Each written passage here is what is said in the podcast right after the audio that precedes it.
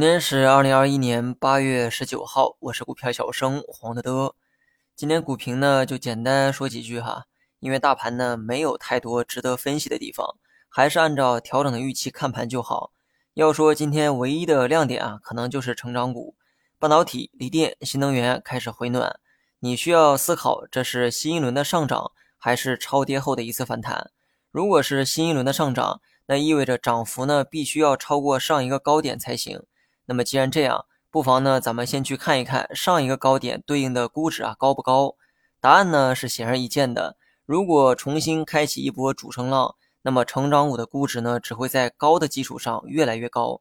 所以呢，今天这个上涨啊，我暂时呢是按照反弹去看。至于反弹能走多高呢，就不要乱猜了。我说过啊，这个呢不是人该干的事儿，所以呢不要总挑战上帝的工作。不过呢，有一个概率啊，你不妨赌一下。如果整个市场都会下跌，那么基本可以断定买哪个板块呢都没什么用。但如果市场开始反弹，你不妨赌一下锂电、新能源、半导体。今天市场呢表现啊并不乐观，上涨是一千六百多家，下跌两千六百多家。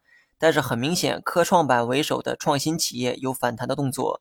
如果你看空整个市场，我无话可说，这个是你的判断。但如果市场在某阶段出现了反弹，引领市场反弹的板块。可以试着压注在成长股身上。那么最后呢，说一下大盘，大盘日线啊，可以继续按照调整预期，创业板和科创板率先出现了止跌。至于会不会形成反弹浪，还需要继续观察。但至少目前留下的走势啊，要比上证主板好看一点。如果单看上证的话，有两个可以参考的区间。那么从中期来看，大盘呢大概率会在三三一二点到三五七六点之间震荡。从短期来看，震荡区间呢，可以参考三四三七点到三五三一点之间。那么剩下的呢，就没啥好说的了。至于这个一两天的涨跌啊，尽量不要去猜，因为你猜对了也是猜的。尽量学会均衡配置，长线投资，不要总是一把梭去赌一两天的方向。